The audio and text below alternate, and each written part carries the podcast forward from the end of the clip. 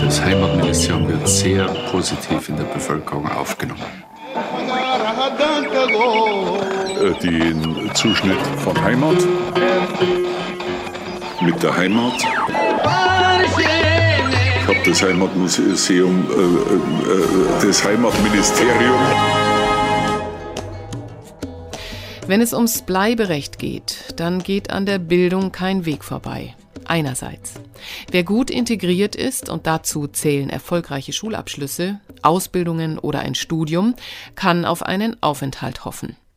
Andererseits, so scheint es, hat gerade das bayerische Innenministerium diese Wege mit Extrahürden belegt.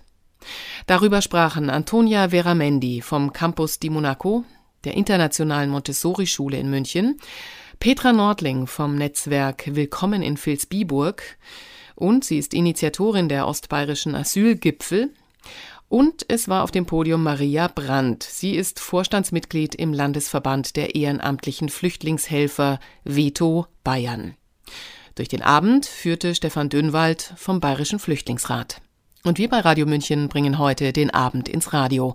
Ich wünsche Ihnen interessante Unterhaltung. Herzlich willkommen heute Abend zu unserer, ich weiß nicht wie vielten, aber auf jeden Fall zur Veranstaltung unserer Reihe Bellevue Heimatministerium. Wir haben das Heimatministerium genannt, ein bisschen in Anspielung auf die eigenartige Postenverteilung und in der alten und neuen Staatsregierung und haben gedacht, das ist eigentlich ein guter Titel, um Themen aufzugreifen, die die Flüchtlingspolitik hierzulande in Bayern, in Deutschland äh, adressieren wir haben eine ganze Reihe verschiedener Themen, von Grenze bis Integration. Heute ist das Thema Bildung. Das haben wir gemeinsam beschlossen, auch mit der Redaktion des Hinterland-Magazins. Das ist eine ehrenamtliche Redaktionsgruppe, die für den Bayerischen Flüchtlingsrat arbeitet.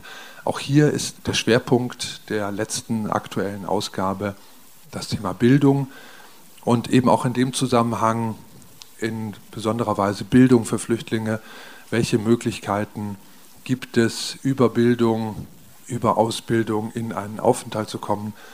Wie sind ausländerrechtliche Maßnahmen, Einschränkungen, Vorschriften mit dem Thema Bildung, mit auch der Forderung Integration von Anfang an in Einklang zu bringen? Und das ist heute Thema, zu dem ich Sie ganz herzlich begrüße. Jetzt möchte ich mein in Fachkreisen sehr bekanntes Publikum vorstellen. Ich möchte mit Maria Brandt anfangen. Sie hat, ich weiß nicht wie viele Jahre lang, aber bis zur Rente als Beraterin in einer Flüchtlingsunterkunft im Münchner Osten gearbeitet und seitdem engagiert sie sich im Landkreis Erding, hat einen Unterstützerkreis aufgebaut, macht ganz unterschiedliche Sachen, von denen wir noch hören können in einem Landkreis, wo das Landratsamt mit ziemlich eiserner Faust regiert, muss man sagen. Dann in der Mitte, mehr oder weniger, sitzt Petra Nordling aus Vilsbiburg.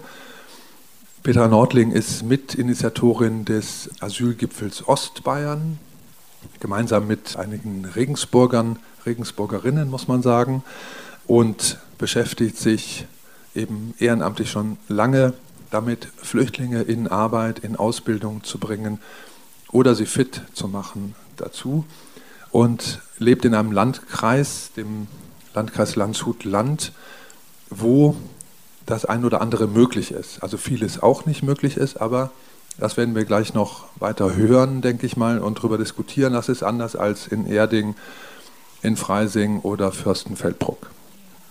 Hier ganz rechts sitzt Antonia Veramendi, Sie ist Leiterin der Schlauschule gewesen, ist jetzt noch dort Lehrerin, hat aber ihre eigene Schule in Gründung, eine internationale Montessori-Schule und wird damit, denke ich mal, bald an den Start gehen. September. Dann können Sie schon mal gucken, ob Sie Schülerinnen und Schüler haben, die Sie da anmelden können. Und ich bin Stefan Dünnwald vom Bayerischen Flüchtlingsrat.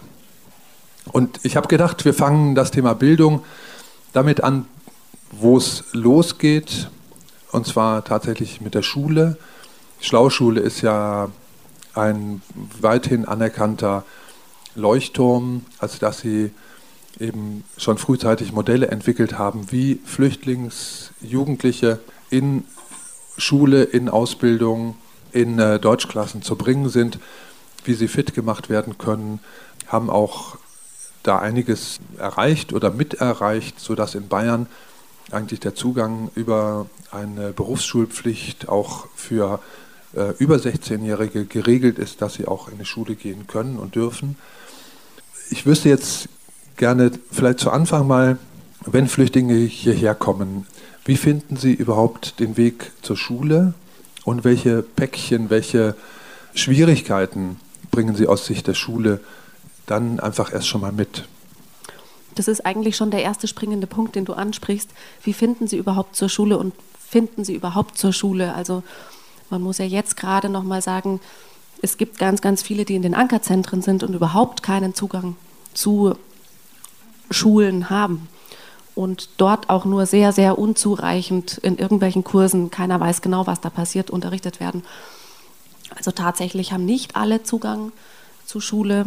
Und wie finden Sie zu Schule? Naja, über engagierte Leute wie die Maria zum Beispiel oder die Petra. Also tatsächlich ist es ein Kriterium, dass das Informationsnetzwerk funktioniert und die Information überhaupt ankommt in den Gemeinschaftsunterkünften, in den dezentralen Unterkünften noch schwieriger, dass es Schulen gibt und wo es Schulen gibt. Und dann ist das Schulsystem bei uns unglaublich diffizil aufgegliedert. Also ist die Frage dann auch, wo und wohin schwierig. Wir haben im Moment in den Berufsintegrationsklassen tatsächlich jetzt, die sind sehr, sehr stark ausgebaut worden in den letzten Jahren. Das heißt, da sind tatsächlich viele Plätze da. Man muss aber auch sehen, es sind nicht immer adäquate Plätze. Definitiv, also gerade was jetzt die Jugendlichen betrifft, die einen Alphabetisierungsbedarf haben beispielsweise, da sieht es nicht so aus, dass es überall Alphabetisierungsklassen genügend gibt. Und was die Sekundarstufe 1 und 2 betrifft, da ist es tatsächlich so, dass wenn man den, den Schätzungen vom BLLV, vom Bayerischen Lehrerinnen und Lehrerverband folgt, dann ist der Bedarf an Klassen in der Grund-, Sekundarstufe 1 und Sekundarstufe 2 um ein über 200-faches höher als das aktuelle Angebot von Klassen mit einer speziellen Integrationssprachförderung. Sprich, Übergangsklassen hießen die früher, jetzt heißen die Deutschklassen und Berufsintegrationsklassen. Und das ist eklatant fahrlässig. Wo landen dann diese Schülerinnen und Schüler? Landen die einfach im Regelunterricht und werden da in die letzte Reihe gesetzt? Das ist auch nochmal ein Unterschied natürlich zwischen den Schulstufen. Die landen, wenn sie eben Glück haben, dass sie so einen speziellen Schulplatz kriegen, dann landen sie in der Deutschklasse an der Mittelschule oder sie landen in der Berufsintegrationsklasse an der Berufsschule. Es gibt ein paar Ausnahmen noch, Sprintklassen an den Realschulen und an den Gymnasien. Und die Jugendlichen, die kommen, bringen besondere Bedarfe mit. Definitiv. Also das ist wahnsinnig heterogen, deswegen immer schwierig über einen Kamm zu scheren, weil da natürlich Jugendliche mit den unterschiedlichsten Vorerfahrungen dabei sind, sprich Kinder oder Jugendliche, die noch nie irgendwo Schule Vorerfahrungen gemacht haben und dann auf der anderen Seite aber auch welche, die mehrere Fremdsprachen in der Schriftsprache fließen können, vielleicht schon ein Abitur gemacht haben. Und die kommen alle in die gleiche Klasse entweder in die gleiche Berufsintegrationsklasse oder in die gleiche Übergangs jetzt Deutschklasse an den Mittelschulen. Und das ist schon mal der erste Wahnsinn eigentlich. Und dann bringen die natürlich erstmal die ganze Geschichte mit, die ganze Geschichte der Fluchtursache und der Flucht selbst und der Ankunft hier und das heißt, die haben den Bedarf, dass es da ein, ein Team gibt, das sich um sie kümmert und das auch eine gewisse Konstanz hat, ein Lehrteam, das über die nächsten Jahre begleitet. Und auch das ist ja so nicht vorgesehen, sondern die machen dann ein Jahr Deutschklasse, soll nur noch ein Jahr sein. Man darf auch zwei Jahre in die Deutschklasse gehen, aber soll eigentlich nur noch ein Jahr sein. Und dann kommen sie schon wieder in die nächste Klasse, gegebenenfalls sogar in eine andere Schule, weil die Deutschklassen oft irgendwo zentral an einer Mittelschule sind, wo aber gar nicht der Sprengel liegt. Das heißt, dann kommen sie danach wieder, haben sie wieder einen Lehrerwechsel, einen Bezugspersonenwechsel. Und das sind lauter Hürden, die wir eigentlich in unserem Schulsystem für die Kinder, die hier aufgewachsen sind, Das würden wir niemals hinnehmen. Also da stünden die Eltern auf den Barrikaden, wenn wir unsere hier aufgewachsenen Kinder durch diese ganzen Instanzen mit diesen vielen Wechseln schicken würden. Und das ist schon so die zweite ganz große Baustelle, was wir den Kindern zumuten und den Jugendlichen, die eigentlich gerade eine Konstanz brauchen habe ich jetzt erstmal mitgenommen, dass es irgendwie ganz viele verschiedene Modelle gibt und ganz viele Möglichkeiten oder wie auch immer weitere und entferntere. Gibt es denn ein vernünftiges Verweissystem, dass wenn ich als junger Flüchtling in der Unterkunft ankomme, dass mich dann jemand ziemlich umgehend, weiß ich nicht, zu irgendeiner Schulsozialberatung schickt und die guckt dann, wo bin ich am besten aufgehoben? Das ist bestimmt bayernweit total unterschiedlich und jeweils von den Kommunen abhängig. Und ja, in München jetzt beispielsweise gibt es zumindest mal zwei Stellen, die sich noch um die äh, Zuständigkeit streiten, wer die Zuweisung übernimmt. Das ist das äh, Sozialreferat und jetzt seit mehreren Jahren auch das Referat für Bildung und Sport, die quasi eine Koordinierungsstelle geschaffen haben für die 16 zumindest, für die BIK und für die unter 25-Jährigen, die in sonstige Maßnahmen und Sprachkurse gehen. Ja, aber die muss man auch erstmal finden. Also es ist eine Riesenhürde, überhaupt erstmal den Weg zu finden. Und das liegt natürlich auch daran, also wenn jetzt der, der Betreuungsschlüssel angeguckt wird in einer Gemeinschaftsunterkunft von 1 zu 200, ja, dann ist es schwierig, die, die verschiedenen Kinder und Jugendlichen dort auch noch entsprechend zu beraten, wo sie in die Schule gehen sollen, bei allen anderen Baustellen, die da so sind. Also ich bin mir sicher, es kommen nicht alle an die Informationen, wo sie in die Schule gehen können. Wenn das dann stattfindet, dann ist es immer noch sehr, sehr schwierig, tatsächlich den adäquaten Platz zu finden. Und da muss ganz viel über Mund-zu-Mund-Propaganda passieren und über wahnsinnig engagierte Ehrenamtliche oder Sozialdienste. Und ja, über die Koordinierungsstelle der Stadt, würde ich sagen, hat es sich auf jeden Fall verbessert, aber da ist noch Luft nach oben. Danke. Petra, wie sieht das aus der ehrenamtlichen Sicht aus? Und eben auch in einem Landkreis außerhalb Münchens, funktioniert das da? Weil es vielleicht kleiner ist, besser? Oder ist es, weil die Flüchtlinge weiter auseinandergezogen in verschiedensten Unterkünften leben, eher noch komplizierter? Also ehrlich gesagt finde ich das immer so märchenhafte Umstände wie in München, wo alles so auf einem Fleck ist, wo die Leute ganz schnell von einem Platz zum anderen kommen können, wo sie wirklich auch verwiesen werden an bestimmte Stellen. Das gibt es bei uns auf dem Land nicht. Also wir haben Unterkünfte, die sind irgendwie zehn Kilometer vom nächsten größeren Ort entfernt. Die sind auch nicht mit öffentlichen Verkehrsmitteln zu erreichen. Das heißt, wenn, dann muss man da zu Fuß gehen oder in der Früh den Schulbus nehmen. Es hat anfänglich schon, so in den Jahren 13, 14, 15, sehr intensive, also relativ intensive Betreuung bedeutet einmal in der Woche kommt da die Caritas und redet mit den Leuten und die haben halt dann die Informationen weitergegeben. Aber im Grunde genommen sind die auf dem Land richtig verratzt. Also da wird nicht groß gesucht und gemacht. Weil selbst wenn ich jetzt einen Schulplatz finde für irgendjemand, der irgendwo wohnt, wie kommt der in die Schule? Das ist bei uns so, eine Monatskarte, also in Vilsbiburg geht es noch, wir haben einen Zug, der nach Landshut fährt. Die Monatskarte kostet 130 Euro. Und der Landrat hat dann gemeint, ja, das müssen Sie ab jetzt selber bezahlen. Dann habe ich gesagt, wie soll denn das funktionieren? Ja, man muss mal sparen lernen. Das ist in Deutschland so. Und dann habe ich gesagt, bei 359 Euro, die man kriegt, kann man nicht 130 Euro für den Schulweg bezahlen. Noch 2015 war es so, dass sie Jahreskarten bekommen haben. Das bekommen sie nicht mehr. Also es wird so wirklich häppchenweise alles abgeschnitten. Sogar auch für anerkannte Flüchtlinge, die irgendwo weit draußen wohnen. Die müssen wirklich jetzt um sechs in der Früh sich auf den Weg machen über die Landstraßen, dass die da irgendwo hinkommen. Und da wird ihnen auch nichts bezahlt. Das müssen sie halt jetzt erstmal auslegen. Irgendwann mal kriegen sie das schon. Und das ist sehr schwierig, weil natürlich auch das Angebot nicht so groß ist wie jetzt in der Großstadt.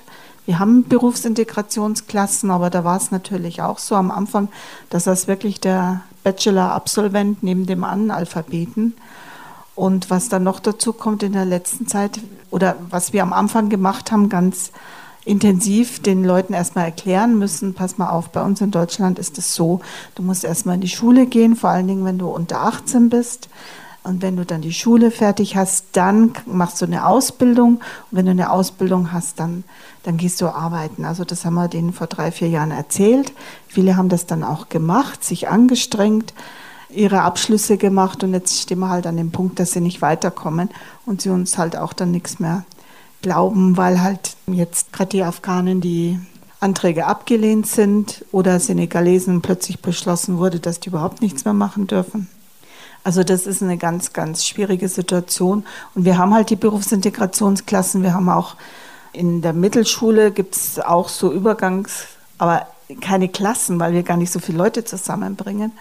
Und ich glaube schon, dass das sehr, sehr schwierig ist für jemand, der so auf dem Land landet, ohne Anbindung, da überhaupt auch nur ein kleines Stückchen weiterzukommen. Was ist denn gerade da die Rolle von Ehrenamtlichen? Gibt es da Fahrdienste? Gibt es da überhaupt eben den Einsatz, du hast ja schon anklingen lassen, dass man da beim Landrat und sonst wo eben antichambrieren muss, gucken muss, Türen aufzumachen. Würde das ohne die Ehrenamtlichen funktionieren? Nee. Würde nicht funktionieren. Also wenn man da bei uns der erste Zug nach Landshut geht um Viertel nach sechs. Da stehen schon mal eine ganze Reihe von Ehrenamtlichen da und laden die Leute aus. Also die sind schon unterwegs um halb sechs und sammeln die in den Dörfern ein, dass die überhaupt weiterkommen, weil es auch keinen interessiert, ob die dann weitermachen oder nicht. Und bei uns sind relativ wenig Anerkannte. Also wir haben 150 Flüchtlinge, davon sind 30 anerkannt. Und 120 müssen wir irgendwie durchziehen.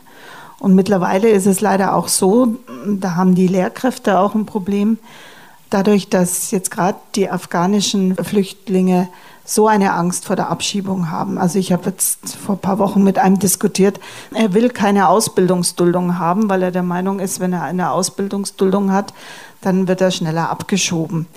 Also die haben einfach Angst, die, die, die sehen auch nicht mehr ein, warum sie sich jetzt da konzentrieren sollen, warum sie Deutsch noch besser lernen sollen weil am Schluss steht doch die Abschiebung da. Ähnlich ist es auch mit den Afrikanern, mit gerade den Senegalesen, die schon so lange da sind. Wir haben da manche, die sind wirklich in der Maschinenbauschule, aber die kriegen halt keine Ausbildungsduldung, weil die ZRB sagt, ja, da sind schon Abschiebemaßnahmen eingeleitet, also kriegt er keine Ausbildungsduldung. Aber das ist die große Aufgabe der Ehrenamtlichen, momentan die Leute bei der Stange zu halten und das ist wirklich schwierig. Also ich wollte noch ergänzen, also du hast das meiste gesagt, was das flache Land angeht, was die dezentralen Unterkünfte angeht, wo also zum Teil in der Früh ein Bus geht und irgendwann am Abend. Also was mich immer wieder zornig gemacht hat und noch zornig macht, die Selbstverständlichkeit, mit der man dann bei diesen kleinen Unterkünften einfach davon ausgeht, dass die Ehrenamtlichen den Transport schon machen. Da fragt auch keiner wegen der Kosten, was die Ehrenamtlichen durch das tägliche Hin- und Herfahren, sei es jetzt im Kindergarten oder eben dann zur Schule oder auch zum Kinderkrankenhaus oder dann die Jugendlichen, die also in der Früh um Viertel nach sechs in Winkel am Bus kriegen und dann nach Erding entweder zu spät kommen oder gar nicht kommen. Also es interessiert im Grund vor Ort ganz wenig oder kaum.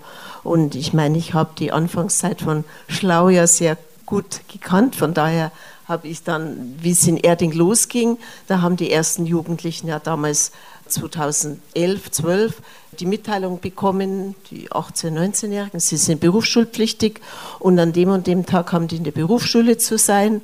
Und dann habe ich protestiert, wir kommen nicht. Wurde ja Zwangsgeld schon angedroht, weil wir kein Wort Deutsch können. Natürlich ist es gut, wenn die Ehrenamtlichen dann mit Deutschkursen anfangen und ein bisschen fit machen.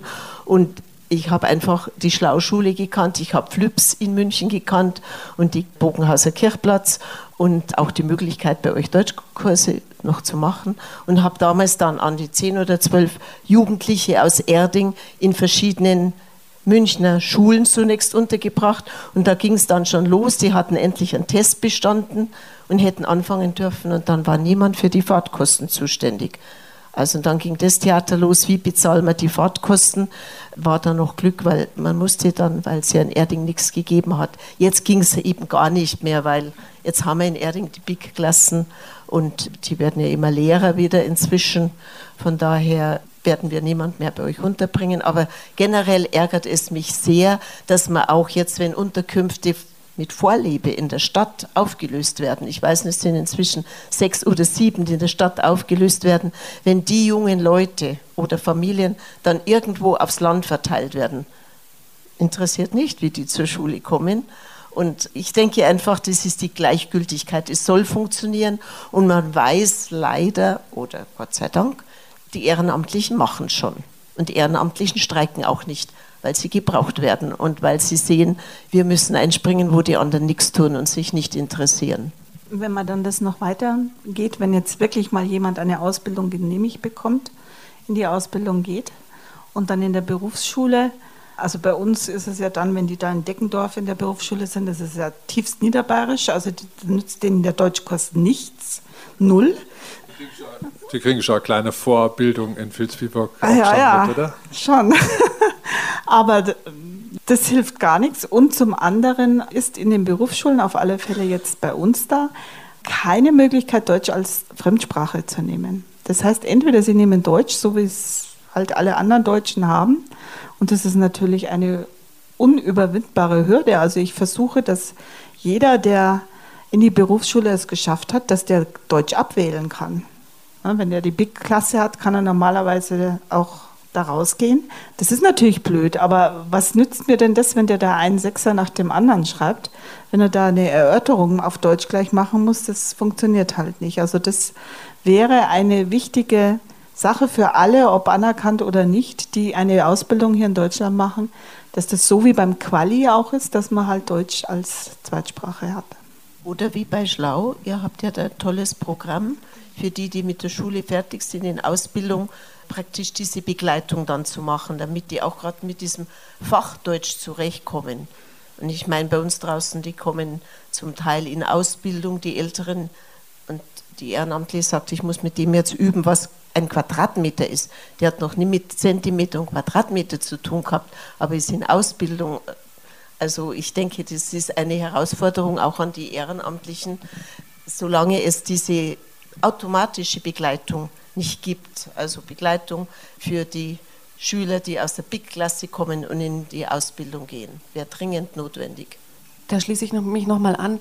Also die eine Frage ist ja, ob Sie danach noch eine Begleitung haben im Übergang dann, ja, wo wir wissen, dass es die Sollbruchstelle ist, dass dort die allermeisten Dropouts passieren, dass dort die meisten dann eben rausfallen aus dem Bildungssystem.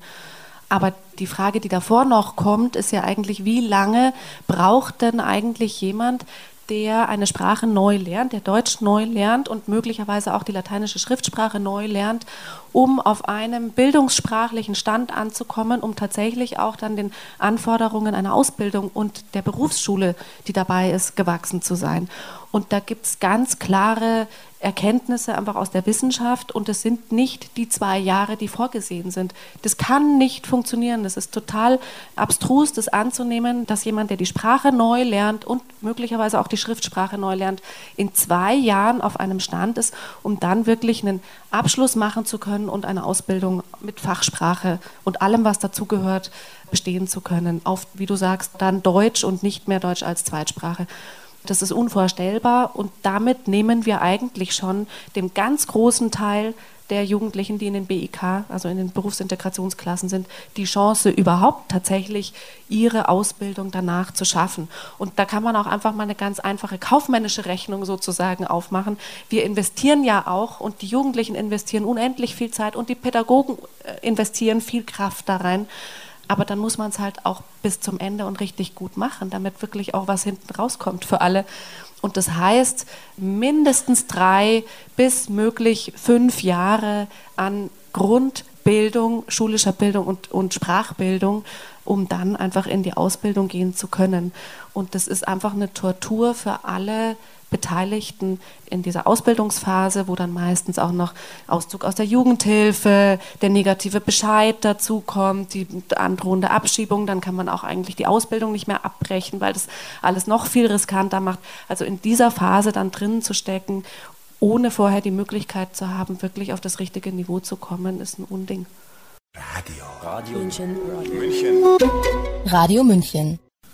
Jetzt weiß es aber das Kultusministerium ja alles ich kenne die Argumentation, dann sagt der zuständige Abteilungsleiter, ja, wenn die das in zwei Jahren nicht schaffen, dann können sie es ja in dreien probieren, ja, weil auch das Kultusministerium weiß, in zwei Jahren ist das für viele einfach überhaupt nichts zu schaffen. Aber ist da einkalkuliert, dass es einfach ein Teil nicht schafft? Na, die Frage müssten wir jetzt weitergeben. Also wir hätten zum Beispiel den Heimatminister vielleicht mit hierher einladen sollen. Deswegen, ich kann die natürlich nicht fürs Ministerium beantworten. Aber es ist zumindest fahrlässig in Kauf genommen, und zwar bei vollem Wissen dass es nicht klappt. Also wir saßen schon mit Vertretern der Ministerien in Runden, in denen wir überlegt haben, wie kann dieses Konzept der Berufsintegrationsklassen gestaltet werden. Und das war das Argument, was sich von Anfang an bis heute durch alle Gesprächsrunden zieht, dass die Zeit zu wenig ist. Das ist allen bekannt und es wird dennoch weiterhin so konzipiert. Und es ist natürlich auch bequem, dann am Ende sagen zu können, ja, gell, schaut's mal, wir haben es ja nicht geschafft. Also das muss ich so ein Stück weit unterstellen auch. Ja. Aber das absolut Irre ist ja, es gibt ja Leute, die es schaffen. Also wir haben ja wirklich Analphabeten, die vor drei Jahren gekommen sind, die machen jetzt mittlere Reife. Und die dann nicht ausbilden zu lassen, weil sie immer einen negativen BAMF-Bescheid haben und die Akte bei der ZAB liegt. Also das ist etwas, wo ich absolut nicht verstehe, wem das nutzen soll. Versuche ich auch immer im Ministerium da klarzumachen, ich bin Unternehmerin, meine Eltern waren Unternehmer, mein Sohn ist Unternehmer. Keiner kann das wirklich erklären. Jetzt hast du endlich jemand gefunden. Die Big-Klassen bieten ja auch diese Praktikumszeiten an. Du hast jemand gefunden, es passt. Und am Schluss hapert es an der Genehmigung durch die Ausländerbehörde, weil sich halt da, was weiß ich, ein Sachbearbeiter irgendwie meint, profilieren zu müssen, dass der nicht genug Deutsch spricht. Das geht denen gar nichts an, weil das finanzielle Risiko der Ausbildung trägt der Arbeitgeber und sonst niemand. Es kommt auch so in der Bevölkerung nicht an. Also auch diese nicht erteilten Arbeitserlaubnisse, diese Arbeitsverbote von Menschen, die schon lange gearbeitet haben. Mich zum Beispiel haben mal in der Stadt, ich bin natürlich bekannt wie ein bunter Hund, und dann kam einer zu mir nach dem Jahr 2015, da durften alle Senegalesen zum Beispiel arbeiten. 2016 wurden ihnen die Arbeitserlaubnisse wieder entzogen. Dann sagen die zu mir, geh, jetzt mingst nicht mehr arbeiten, deine Schwarzen. Und das verstehe ich halt auch nicht, dass das so wenig bekannt gemacht wird, dass wir da auch so viel Geld reinstecken, so viel Steuergeld steckt da drin in dieser Beschulung, die wir ja doch machen. Gerade die unbegleiteten Minderjährigen, die so intensiv betreut werden. Und mit Schlag 18 hört alles auf und dann geht nichts mehr. Und da wäre es halt mal gut, wenn man da wirklich Zahlen hätte, dass man das mal hochrechnet, wie viele zigtausende einfach da sitzen, in die schon ganz viel Geld investiert worden ist. Die Grünen versuchen das regelmäßig abzufragen. Das Innenministerium sagt genauso regelmäßig, Zahlen werden nicht erhoben und dann ist der Verwaltungsaufwand, diese Zahlen extra zu erheben, die ist zu hoch. Also ganz offenkundig besteht da auch kein Interesse daran, sich über diesen Umstand tatsächlich klar zu werden, beziehungsweise klar ist das, aber darüber auch Rechenschaft abzulegen. Ich möchte aber, bevor wir Verbotskiste kommen, nochmal, ich habe noch einen Punkt in Bezug auf Angebote und der betrifft die Leute, die eben zu alt sind, um in diese Berufsintegrationsklassen zu kommen. Ja, das heißt, die sind ja bis 21 und diese 21 Jahre Grenze wurde ja nochmal strikter gefasst. Also alle Leute, die aus Herkunftsländern kommen, die nicht Syrien, Iran, Irak, Eritrea und Somalia heißen. Die dürfen eben über 21 gar nicht mehr in diese Berufsintegrationsklassen. Was gibt es für Leute, die in der Berufsintegrationsklasse nicht mehr landen? Was gibt es hier in der Stadt? Was gibt es auf dem Land? Also Land, Entschuldigung, ja, also auch Erding Ach, ist ja. eine Stadt, aber so relativ, ja. So kleine Stadt, ja. Vilsbiburg sowieso. Ist auch ja. Stadt. Yes. Also generell sind unsere Flüchtlinge über 21, zum Teil schon bis 25 beschult worden, wenn sie eben die Berufsschulpflicht eigentlich noch nicht erfüllt hatten. Das ist schon immer wieder gelungen, dass sie in die BIC-Klassen kamen, aber da gab es auch Zeiten, wo die Plätze zu wenig waren, dann waren es Ausnahmen und äh, die kamen dann in die BFZ-Kurse, die Kurse vom Europäischen Sozialfonds und Bundesamt, BAMF, wo sie ein Jahr, zwei Jahre auch gut Deutsch gelernt haben. Ich meine, das reicht dann nicht, weil es war eben Deutsch, Mathe und ähnliches fehlte eben. Und am Ende ist da immer ein Block Praktikum drin. Und da ging es dann in Erding schon los, was woanders völlig unüblich ist. Zumindest hat mir das BAMF gesagt und auch das BFZ, diesen kleinen Praktikumsblock, der wirklich keine aufenthaltsverfestigende Sache ist, sondern einfach auch dazu dient, das Erlernte im BFZ-Jahr ein bisschen zu probieren, das durften sie nicht machen. Also da ging es dann schon los mit dem Verbot. Aber wie gesagt, die BFZ-Kurse, die gab es, geht jetzt nicht mehr, gibt es nicht mehr, sind zu Ende. Es gab dann auch noch Deutschkurse, da war es sogar so toll dann, dass der Beschluss im Landkreis da war, für jeden Landkreisbürger aus den Kommunen ein Euro pro Nase, also das gleiche, was, glaube ich, jeder Landkreisbürger fürs Tierheim zahlt, ein Euro. Es gab es dann auch für die Deutschkurse, für die Flüchtlinge. Die sind jetzt auch zu Ende, weil jetzt braucht man es ja vermutlich nicht mehr, obwohl wir jetzt aus den Ankerzentren die ersten 20, fast 20 haben, die eigentlich wieder bräuchten.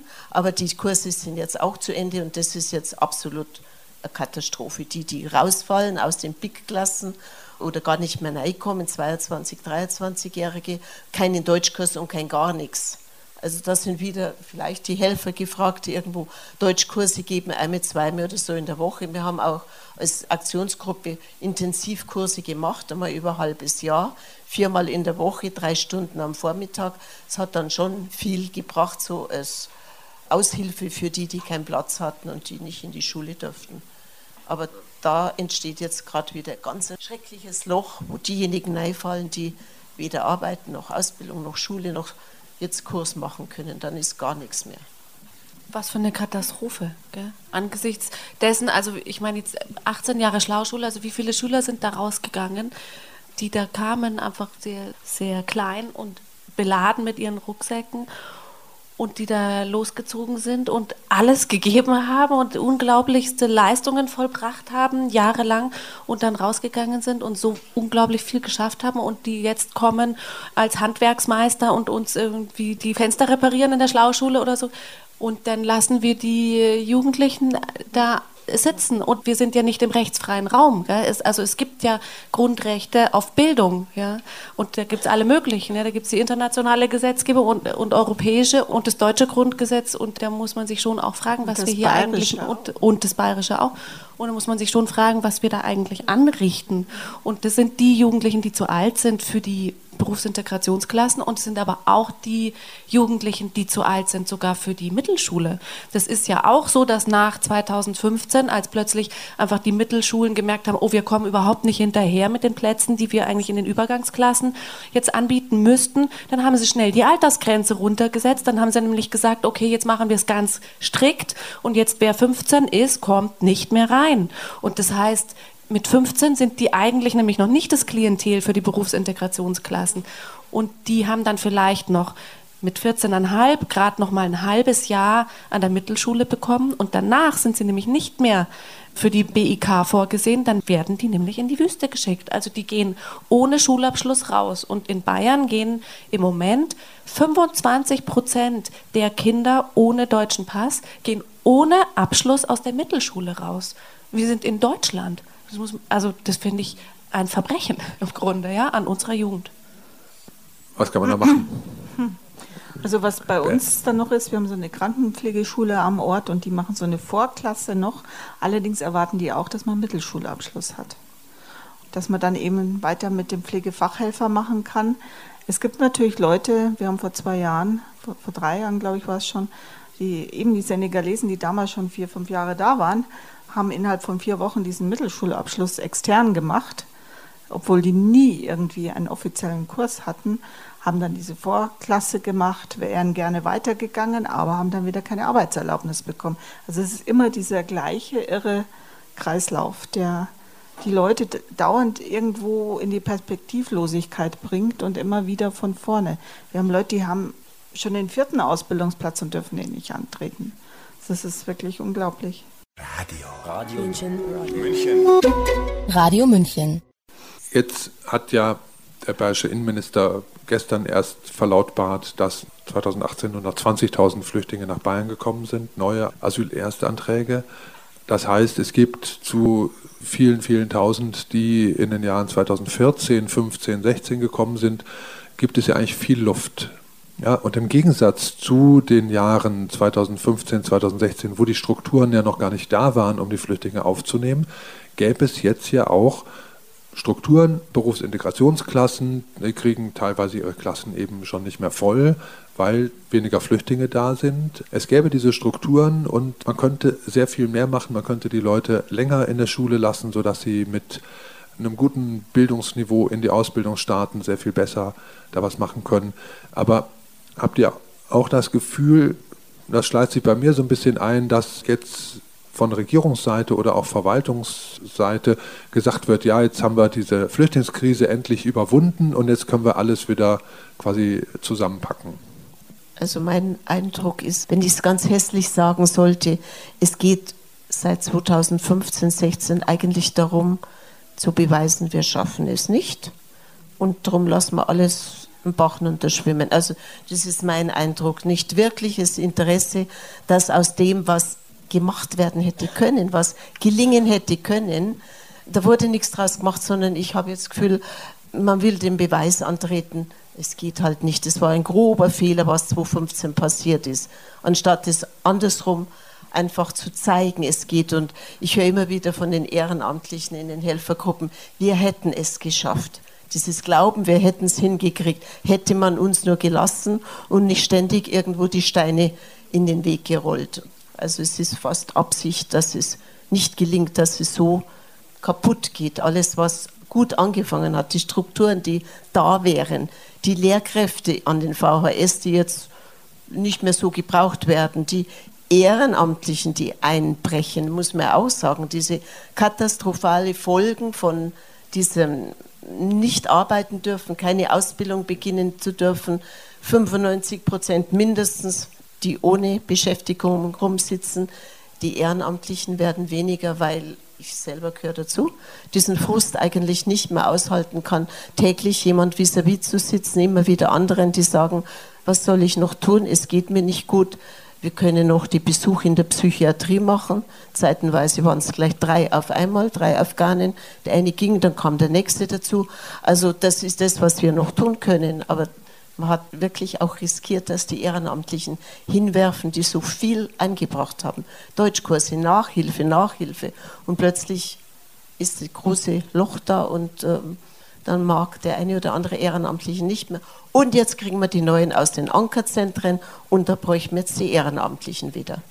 Ich denke, in der Stadt München ist das ein kleines bisschen anders, aber Maria, du hast vorhin eben auch davon gesprochen, dass es Gleichgültigkeit, eher so Desinteresse. Ist das quasi böser Wille? Man will nicht, dass man es schafft, quasi mit Ansage, oder ist das tatsächlich eher so ein Ding, irgendwie, das sind ja bloß die Flüchtlinge, das interessiert uns nicht? Also man kann ja ganz klar sagen, dass wenn man jetzt einfach nur mal auf die Schulpolitik schaut, es ist ja immer ein Verteilen dessen, was irgendwie vermeintlich im Geldbeutel ist. Und dann liegt der Fokus einfach komplett woanders. Und der liegt da, wo die Lobby dahinter steckt. Und die Jugendlichen, die nach Deutschland flüchten, die haben hier keine Lobby. Und die haben auch keine Eltern, die auf die Barrikaden gehen können und die entsprechenden Vertreter dann wählen können beispielsweise. Und ich denke schon, dass das mit ein Grund ist, alles andere, dass da ein Kalkül auch dahinter steckt, ja, man kann sich es eigentlich gar nicht anders vorstellen. Es sind ja schon kluge Köpfe, zumindest die bestimmte Kausalitäten nachvollziehen können, die auch gewählt werden. Und wir wissen, was wir brauchen und wir wissen, was geschafft werden kann. Denn es gibt Beispiele von Schulen, wo Konzepte entwickelt wurden, die gelingen, zumindest zu einem ganz großen Teil gelingen. Und natürlich, wenn man wollte, könnte man.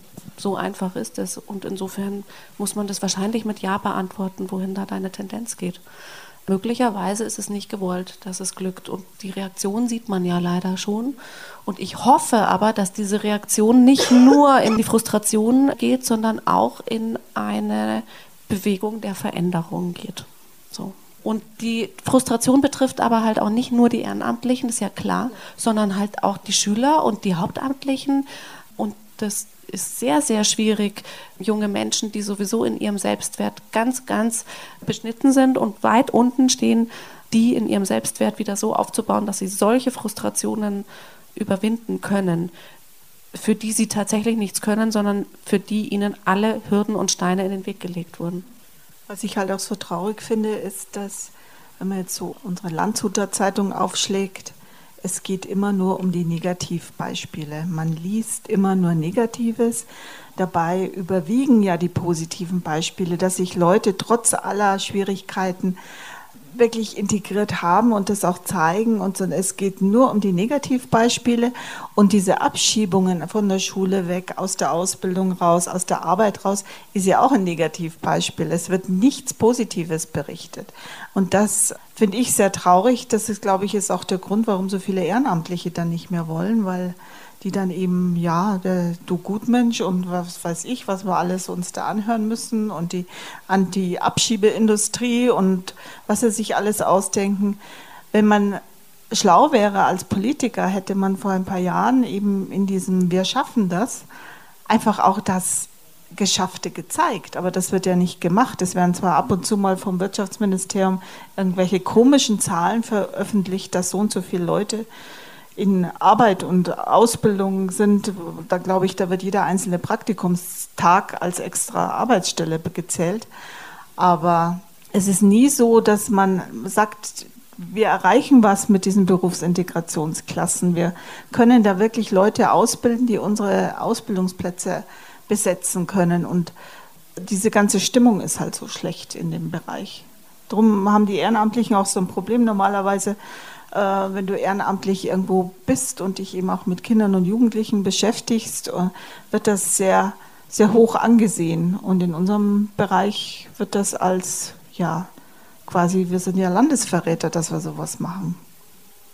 Also ich erinnere mich, als unser Herr Scheuer damals gesagt hat, wir werden den arbeitenden, messdienenden Senegalesen, Fußball spielen Senegalesen nicht mehr losbringen.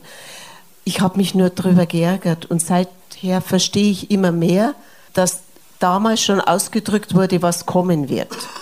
Und jede Erfolgsmeldung in Prien, der Bäckerlehrling, der abgeschoben werden hätte sollen und der ganze Ort ging auf die Barrikaden und die, die Lehrherren oder woanders, wo gleich ein ganzer Betrieb bestreikt wurde, weil man den Lehrling abschieben wollte oder den Arbeiten.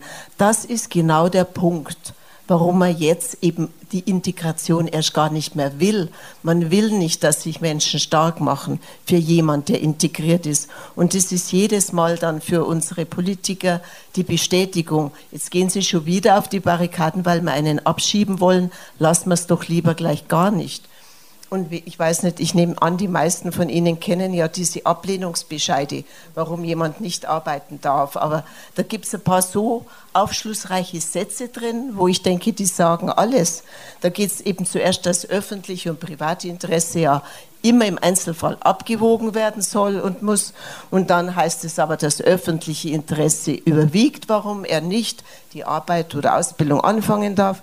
Und da heißt es dann so schön, das öffentliche Interesse an dieser Entscheidung ist insbesondere darin zu sehen, den Aufenthalt von Personen so auszugestalten, dass eine die spätere Beendigung des Aufenthalts unter Umständen hindernde, auch nur faktische Integration in die hiesigen Lebensverhältnisse vermieden wird, um nach Wegfall des Abschiebungshindernisses die Ausreisepflicht ohne Verzug durchsetzen zu können. Also klarer kann man es nicht sagen. Und so kriegt jeder Flüchtling in seinem Abschiebebescheid um die Ohren gehauen. Der sitzt dann da mit einem fünfseitigen Papier und, und möchte wissen, was da drin steht. Ich werde mich hindern, dem alles so zu erklären, wie es da steht, weil es eigentlich nur schlimm ist, was man ihm da mitteilt. Man will gar nicht, dass du jetzt einen Schritt in die Gesellschaft machst, damit du hernach auch wirklich leichter wegzuschieben bist. Da haben halt die bayerischen Behörden auch diesen Satz von Frau Merkel, Abschiebung ist eine nationale Herausforderung gleich umgesetzt. Wenn sie gesagt hätte, die Integration ist eine nationale Herausforderung, wäre das für uns alle viel besser gewesen. Ich finde diesen Satz einfach böse und tödlich, so etwas zu sagen, weil es betrifft dann so, so viele, nicht nur die Flüchtlinge, sondern eben auch die Menschen, die sie kennengelernt haben, die mit ihnen jetzt zusammenleben, schon seit Jahren. Sowas kann man einfach nicht sagen. Es ist keine nationale Herausforderung, ein paar tausend Leute abzuschieben. Das ist lächerlich. Es ist eine Herausforderung, Leute zu integrieren, die eben ganz andere Rechtsordnung kennen, die einen ganz anderen Kulturhintergrund haben. Das ist eine Herausforderung. Und zwar unabhängig von irgendwelchen sicheren Herkunftsländern und Bleibeperspektiven. Radio. Radio München. Radio München. Radio München. Ja, ich möchte nochmal darauf zurückkommen, auf diese Pressemitteilung des Innenministeriums von gestern. 3200 Leute wurden abgeschoben im vergangenen Jahr. Davon würde die Mehrzahl tatsächlich nach Italien abgeschoben im Rahmen des Dublin-Verfahrens. Und mehr als 11.000 Leute sind aus Bayern ausgereist, sagt das Innenministerium. Ja, und dann gibt es ein paar tatsächlich, die dann ins Herkunftsland zurückgehen. Die nehmen dann diese REAC-GARB-Mittel, diese Unterstützungsmittel, den kostenlosen Flug ins Herkunftsland in Anspruch. Das sind vermutlich nicht mehr als 1000, ich würde sagen, das sind deutlich weniger. Ja, dann haben wir immer noch so ungefähr 10.000, die ausgereist sind. Ja, wo das Innenministerium sagt, ja, die sind einfach ausgereist und die interessieren uns nicht mehr. Da sehen wir ganz viel von ganz, ganz vielen Leuten. Ich habe regelmäßig in der Beratung mindestens ein, zwei Leute pro Tag. Da rufen dann die ehrenamtlichen oder die hauptamtlichen Berater rufen an, was kann ich mit dem noch machen? Wie schaut es aus? Ist Frankreich oder Spanien oder Italien eine Option? Ja?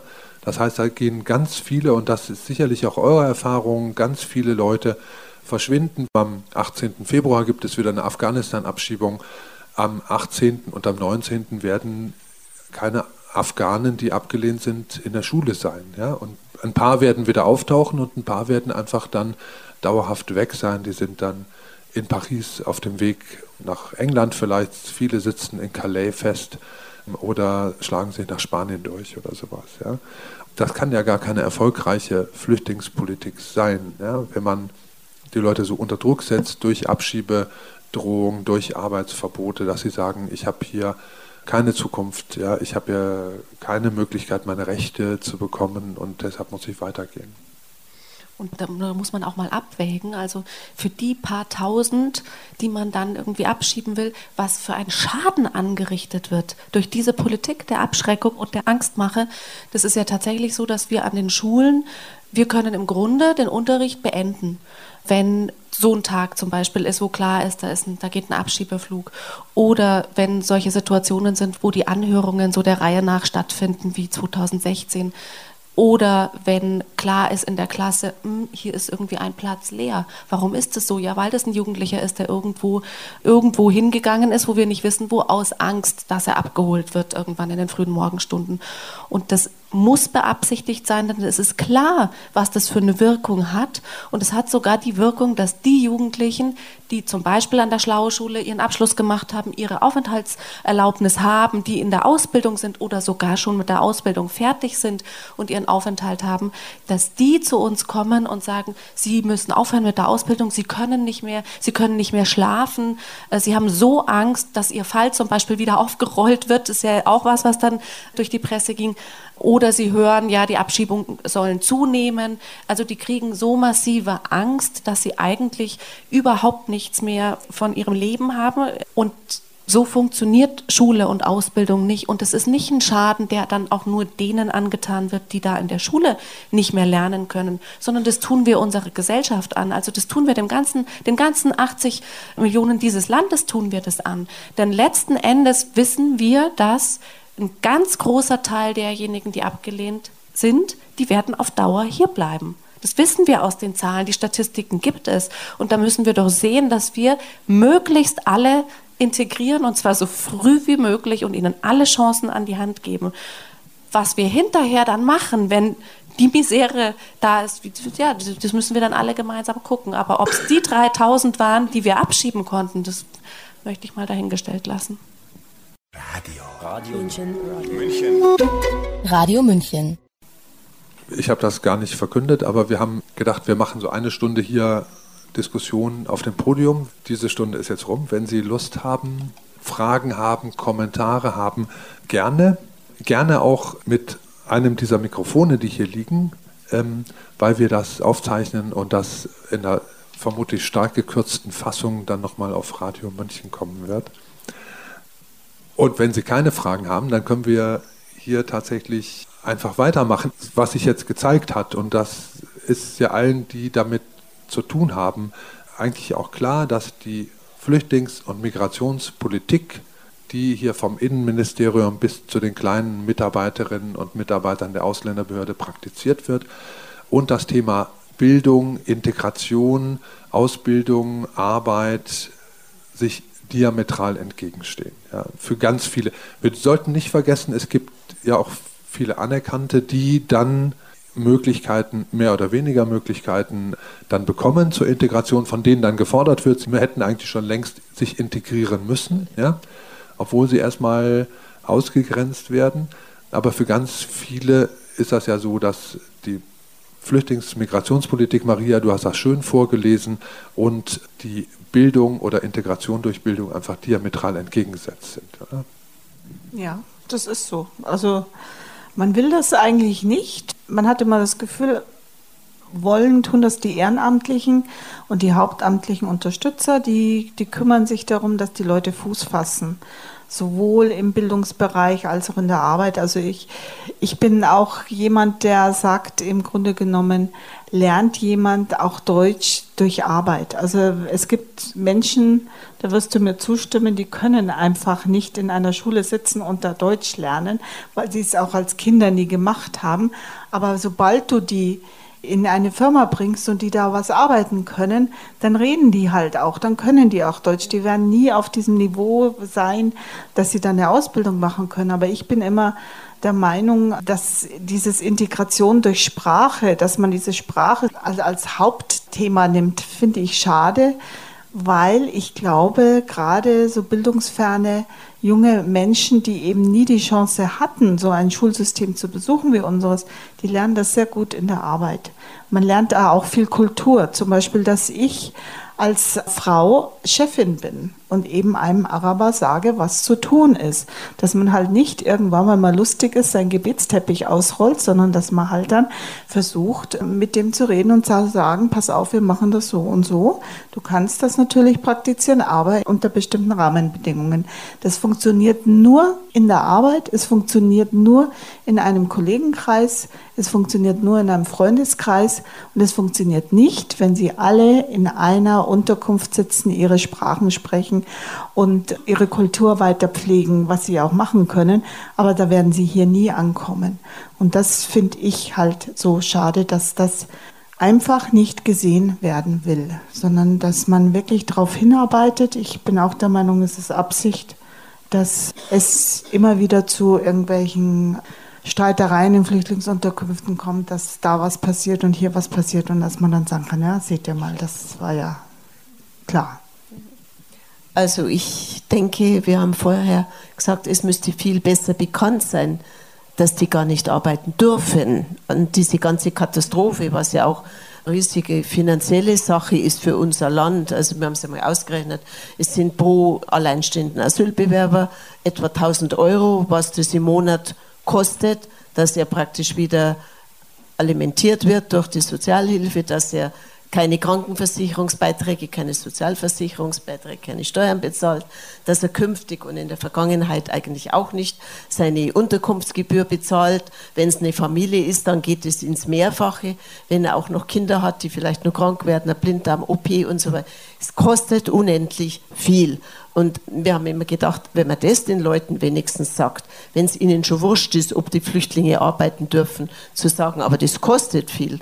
Und äh, natürlich kann man es bewusst machen. Und ich denke, im Moment wird auch relativ oft in den Medien, wer es denn lesen will und hören will, mitkriegen, dass dieses wahnsinnige ja, Verweigerung der Arbeitserlaubnis oder Ausbildungserlaubnis dass das äh, im Grund teuer ist und sinnlos ist. Also ich denke schon, wir haben in Erding in zwei Orten oder in drei sogar vor einiger Zeit, vor eineinhalb Jahren, eine Umfrage gemacht. In Erding am Stadtplatz und dann noch in einem kleinen Ort und in Wartenberg sollen Asylbewerber arbeiten dürfen. Und es waren also enorm viele Striche, sie sollen und nur wenige, die unentschlossen waren und ein paar, die dagegen waren. Und ein paar haben aber ganz klar dann gesagt, was heißt hier sollen? Müssen, die müssen arbeiten. Also im Grund ist schon die Einstellung eigentlich da, wenn schon da sind, sollen sie arbeiten müssen.